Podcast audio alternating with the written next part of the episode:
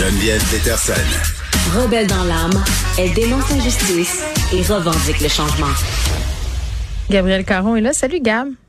Salut. J'adore ça. Tu vas me parler de vampires.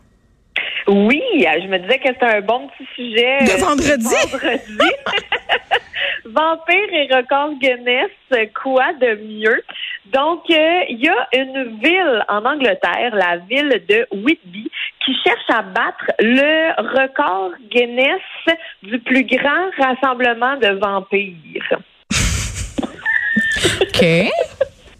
Bon, ce qu'il faut savoir, c'est que l'ancien record date de 2011.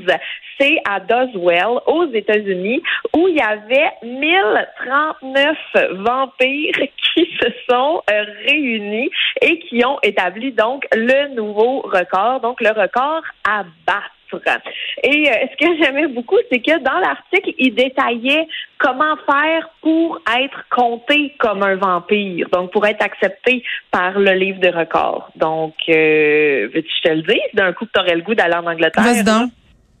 Donc, euh, les participants doivent porter un pantalon ou une robe noire, des chaussures noires, euh, un gilet, une chemise, une cape et des crocs sur leur rangée de dents supérieures. Et s'ils ont tous ces éléments-là, eh bien, ils sont comptés comme un vampire par le livre des records Guinness.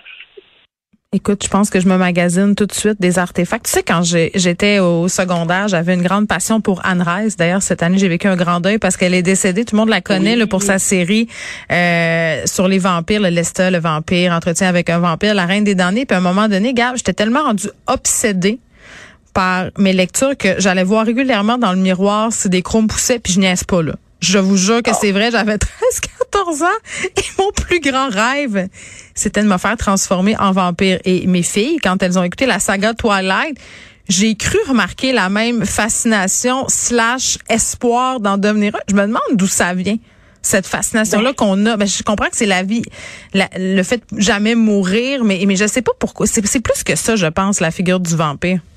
Ben vraiment, mais moi j'allais dire que peut-être que c'est le gène que vous vous passez de mère en fille, là, le gène vampire que vous vous passez. Mais je t'avoue que moi aussi, là, entretien avec un vampire, j'ai tellement aimé ça. Les films de Dracula aussi. Bram Stoker, euh, c'est quoi? C'est euh, ben avec euh, Ken Reeves. Euh, c'était un, Ken Reeves, comment ça s'appelait? Donc j'ai Mia en tête le nom le nom du personnage euh, qu'elle incarne, mais toujours est-il, ce nouveau film aussi, j'ai beaucoup aimé ça. Je, cherche le nom du réalisateur, ça me je vais le trouver.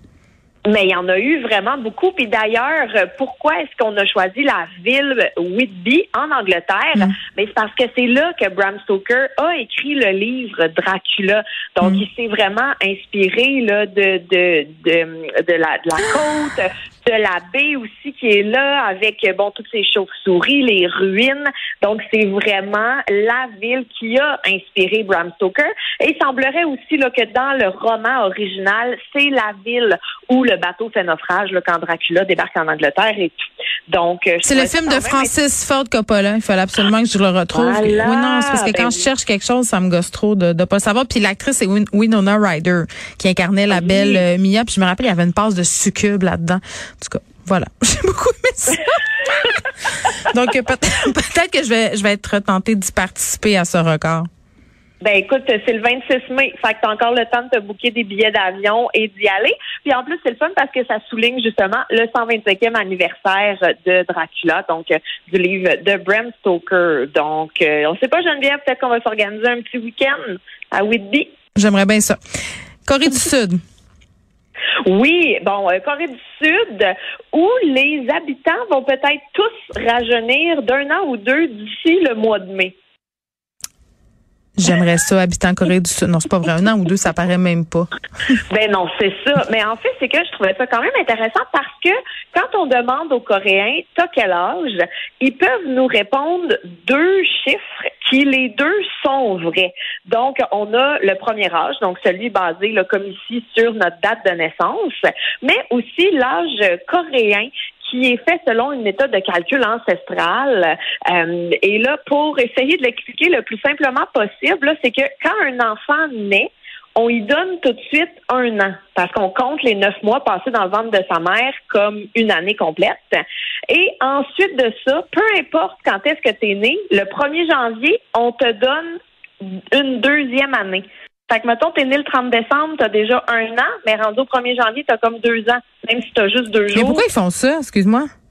Ben, c'est selon une méthode de calcul ancestrale là, qui s'appelle le Hankook Nai. Et là, pardon. Ton coréen est très bon. Mon coréen est à travailler, là.